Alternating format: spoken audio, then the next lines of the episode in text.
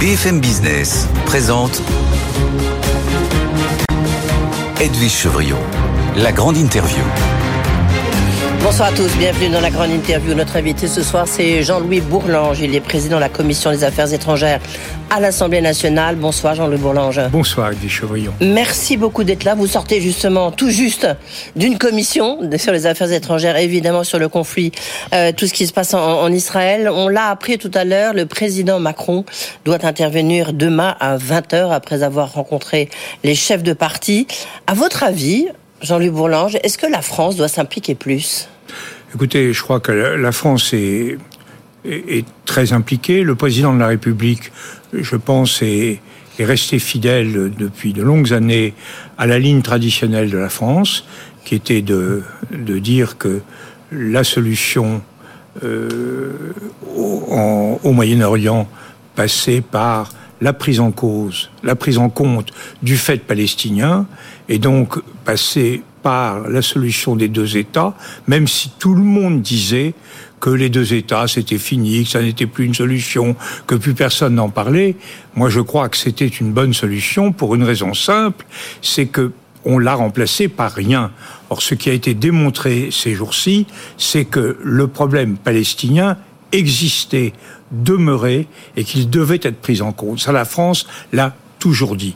Maintenant, qu'est-ce que dans cette conjoncture particulière le président peut faire? Il doit effectivement, et il le fait, manifester sa totale solidarité avec le peuple israélien qui est atteint dans sa chair par, avec une violence, une brutalité absolument inouïe. Nous devons être aux côtés des Israéliens et aux côtés de tous les Juifs qui ressentent, y compris les Juifs de France, qui ressentent très légitimement un, un, une, une impression de précarité, de danger qui leur rappelle effectivement un passé qui n'est que trop proche.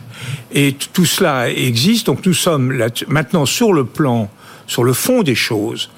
Ce que nous devons faire, nous devons le faire, je pense, avec nos amis européens soit dans le cadre de l'Union européenne, soit dans le cadre de certains États, je pense à l'Allemagne, je pense au Royaume-Uni, qui est hors Union, mais qui est très concerné par la zone.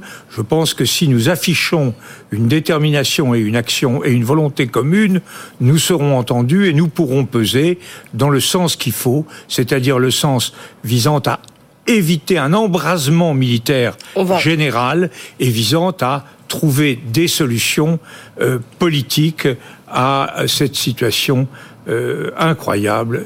Jean-Luc Boulanger, on va, on va revenir évidemment d'abord sur le, le, rôle de l'Union européenne. Effectivement, l'embrasement, si jamais l'Iran rentre euh, dans, dans, dans, cette guerre, vous avez eu des propos très forts ce matin. Juste un sondage de nos amis de confrères de BFM TV, un sondage ELAB qui montre que l'opinion publique est assez partagée. Vous avez 35% des Français qui disent que la France devrait s'impliquer plus, mais vous avez euh, 35% qui disent que la France ne devrait pas s'impliquer davantage, 32% qu'elle le devrait, et 33% qui n'ont pas d'opinion. Donc, grosso modo, c'est un tiers, un tiers, un tiers. Oui, pas exactement, parce que euh, je pense que sur le tiers de ceux qui n'ont pas d'opinion, c'est très légitimement qu'ils se demandent ce qu'on peut faire. C'est une incertitude sur s'impliquer plus, bien entendu, mais pour faire quoi exactement? Et le tiers qui est réservé ou qui est hostile, mmh. il craint simplement, et ça, aussi c'est un sentiment légitime, mais tout ça n'est pas encore réfléchi. Euh, ils Bien craignent qu'on soit engagé à notre tour dans une guerre. Or, les Français ne veulent pas qu'on soit engagé dans une guerre. Ça ne veut pas dire du tout, me semble-t-il, que les Français ne seraient pas d'accord avec le président de la République et avec euh, ses collègues européens pour apporter des solutions de détente, de pacification, de coopération euh, dans, dans la zone. Tout le monde sait bien que le Moyen-Orient, c'est devenu ce qu'on disait des Balkans avant la guerre de 14, c'est devenu une poudrière et qu'il faut absolument calmer le jeu. Et ça, calmer le jeu, c'est la responsabilité de la communauté internationale.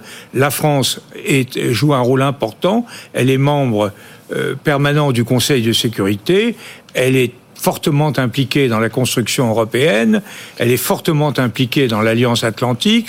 Tout cela fait que nous devons peser de notre poids, qui est celui de la modération, de la pacification, de la détente, de la détente, de la coopération et de la paix, comme disait le général de Gaulle. Qu'est-ce que peut faire l'Union européenne, vous qui avez été si longtemps un député européen euh, en plus important, qui pesait beaucoup, que peut faire l'Union européenne Aujourd'hui Là, vous savez, je crois qu'il faut euh, d'abord éviter un embrasement général.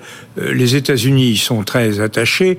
L'Union européenne n'est pas une puissance militaire active euh, sur la zone, mais elle peut quand même, à mon avis, contribuer à apporter des solutions le moment venu. Mais moi, je crois que aujourd'hui, il euh, n'y a pas beaucoup de solutions concrètes. Enfin, ce que nous pouvons apporter, mm. Monsieur Barnavi, que je recevais tout à l'heure, qui était à Tel Aviv, on, avait une conversation en visio, que je recevais tout à l'heure à la Commission des Affaires étrangères, disait qu'il voyait, je crois que c'est un peu excessif, il voyait que l'Union européenne pouvait prendre en charge la gestion de la bande de Gaza euh, si dès lors qu'elle serait euh, euh, arrachée au, au, Hamas. Moi, je crois que c'est très difficile parce que je ne vois pas très bien comment les Israéliens pourraient euh, séparer euh, ces 2 500 000 habitants. C'est une situation incroyable, la situation de la bande de Gaza. C'est 2 500 000 personnes sur un espace ultra restreint.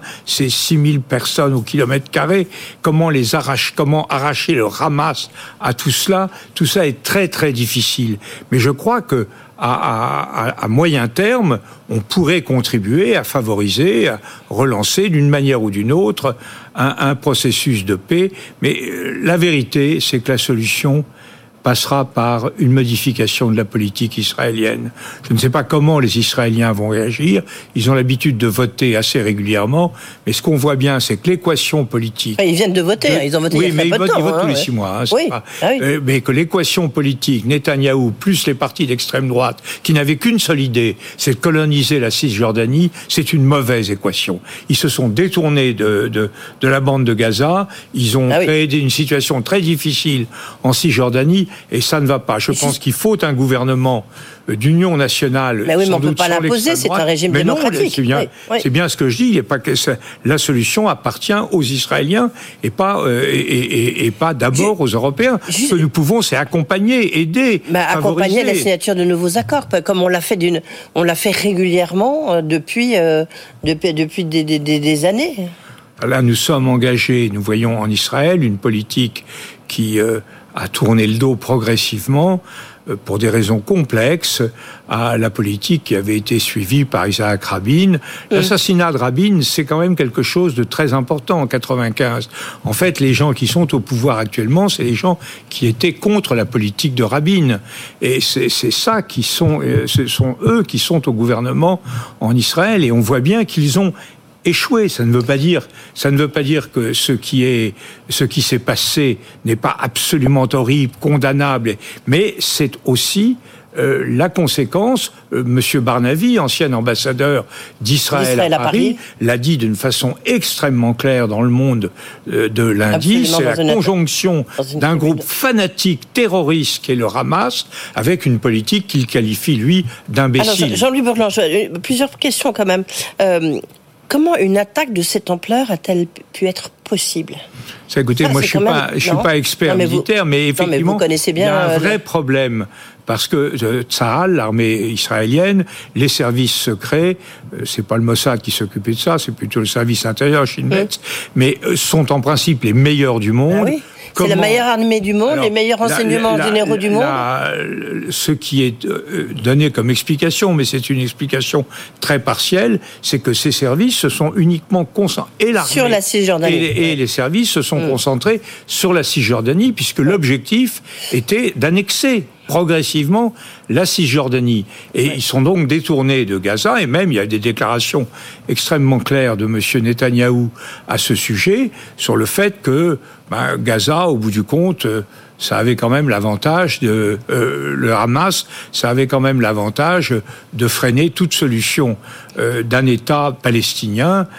donc ils ont ils ont fait un, il y a un angle mort qui a été la, bande de Gaza. Mais je crois que ça ne suffit pas. Il faudra certainement Israël fera une une, euh, une commission d'enquête. Les commissions d'enquête à l'israélienne, c'est plutôt sérieux, et on va en savoir plus dans quelques mois. Alors, et pour l'instant, on est un peu dans le dans le. Oui, euh, vous avez dit une phrase ce matin que je trouve un petit peu inquiétante. Vous dites que si jamais l'Iran entrait en guerre, ce serait une guerre mondiale. Bah, ce serait, oh, je ne sais pas si j'ai eu raison de dire ça, mais ce serait effectivement un embrasement, euh, un, embrasement régional. C'est des propos très forts et très inquiétants quand même. Oui. C'est, ça serait, ça serait terrifiant. Mm. Moi, je ne crois pas qu'on en arrive là. Je ne crois pas que ce soit euh, je ne vois pas les options qui sont celles du gouvernement Netanyahou. Je ne vois pas exactement ce qu'il peut faire euh, d'intelligent actuellement. Mm. Et je vois ce qu'il peut faire de bête, et qu'il ne fera pas, à mon avis. Il peut porter la guerre au Liban contre le Hezbollah je pense que ça ne mènerait nulle part, sinon à se mettre sur le dos à un autre théâtre. Euh, je pense que même l'occupation de Gaza, durablement, euh, c'est quelque chose qui euh, sera empoisonnant. Et la guerre en Iran, ça serait la, solution générale. alors là, ce serait véritablement catastrophique. Pourquoi? Parce que Israël est un petit pays, l'Iran est un grand pays. Donc, quelle est la façon pour Israël d'égaliser? C'est le pouvoir nucléaire on, on va pas, on va pas s'acheminer vers une guerre nucléaire. Donc moi, je crois que tout ça euh, sera plus ou moins contrôlé et par les Russes qui n'auront pas intérêt à tout cela et par les Américains qui vont effectivement et qui déjà ont installé un porte-avions et essaient d'avoir une pression modératrice euh, sur tous ces acteurs. Donc je pense que le parti de la modération devrait l'emporter, mais il reste qu'on a cette bande de Gaza contrôlée par de 2 500 000 habitants, vivant dans des conditions d'une précarité extraordinaire et contrôlée par le Hamas et qu'Israël actuellement bloque dans ses vivres, dans, dans, tous ses moyens de survie. Donc là, il faut trouver une solution rapide et qui ne soit pas une solution catastrophique pour cette parce population. Que pour l'instant, on voit bien que le bilan, toutes les heures, euh, évidemment, euh, s'aggrave, ne cesse de s'aggraver. Euh, une question, euh, plusieurs questions encore rapidement. D'abord, vous êtes d'accord avec euh, Elisabeth Borne Tout à l'heure, il y a une hommage au, un hommage au Sénat, un petit peu plus, euh, je dirais, solennel que celui qui s'est passé à l'Assemblée nationale.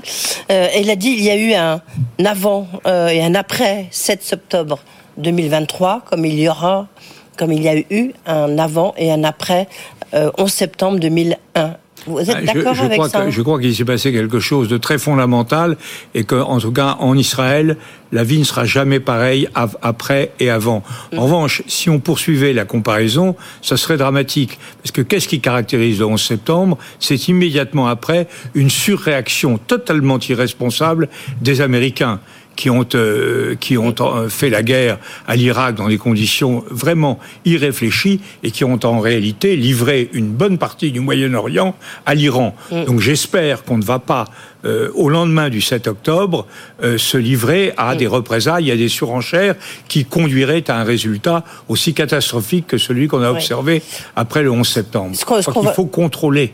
Oui. Puisque vous parlez faire de baisser la, pression. baisser la pression, mais à mon avis, elle n'est pas encore, euh, elle n'a pas encore fini de monter. Hein. On, voit bien que le, risque politique, géopolitique, est en train de devenir vraiment la première menace, notamment pour les entreprises, mais sur, le monde. Euh, est-ce que c'est la géopolitique dorénavant qui conduit le monde, qui va conduire le monde C'est pas les risques géopolitiques. C'est pas seulement la géopolitique, les affrontements géopolitiques, on les a toujours connus. Non, mais on voit bien la Russie et la actuellement, c'est, on avait dit que la guerre de 14 avait entraîné, c'était un, un, historien qui avait eu l'expression, une brutalisation du monde. Et là, ce que nous vivons, c'est une nouvelle brutalisation de tous les rapports internationaux.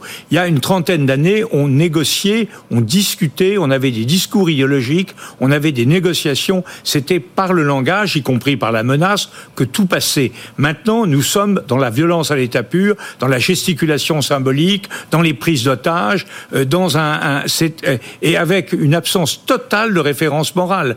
Mon ami euh, regretté Pierre Asner disait, moi, au moins les hypocrites euh, il respecte les grands principes. C'est l'hommage, l'hypocrisie, c'est l'hommage que le vice rend à la vertu. Maintenant, plus d'hypocrisie. Vous écoutez Poutine, vous écoutez Xi, vous écoutez euh, euh, le Hamas, vous écoutez n'importe qui. Les, les, hommes politiques euh, internationaux sont absolument indifférent aux exigences éthiques. Est-ce que vous... Ça, je crois que c'est très grave. Est-ce que vous soutenez l'action du commissaire euh, Thierry Breton qui dit qu'il faut absolument euh, maîtriser euh, les réseaux sociaux et du, reste Là, il, fait une très grosse pression sur eux?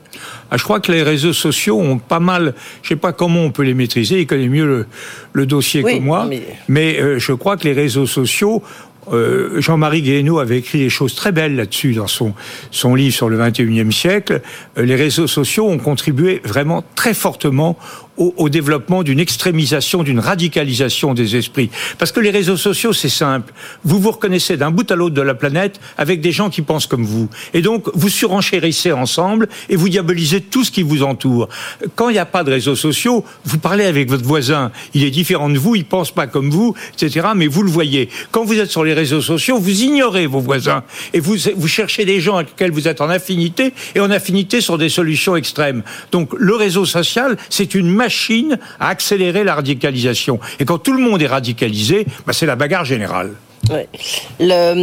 pour finir, juste une question comme ça qui, me vient. Euh, Jean-Louis Boulanger, est-ce aussi une des grandes difficultés actuelles, c'est qu'il n'y a pas de grandes figures politiques bah, pour mener des accords, pour justement essayer de faire baisser la pression, comme vous l'avez dit. Bah, c'est pas tellement intéressant de faire de la politique actuellement pour les gens. Si vous avez des ambitions, regardez ce qu'est l'homme politique. Il est pas très bien payé, contrairement à ce que pensent les gens. Euh, il n'a pas beaucoup de prestige. On considère qu'il prend dans la caisse. On lui donne pas beaucoup de pouvoir. C'est les... alors que les chefs d'entreprise euh, sont les rois de la fête. Ils sont, ils sont euh, écoutés, créatifs, respectés, etc. Donc il y a, il y a quelque chose regardez quelqu'un comme le président Macron, qui est un homme brillant, jeune, intelligent, etc. Regardez la façon dont un grand nombre de Français le traitent. C'est indépendamment, on peut être contre sa politique. Et c'est pas votre parti, hein, donc je, précise, vous êtes modem. non, non, mais moi je suis au modem, moi je regarde ça d'assez loin.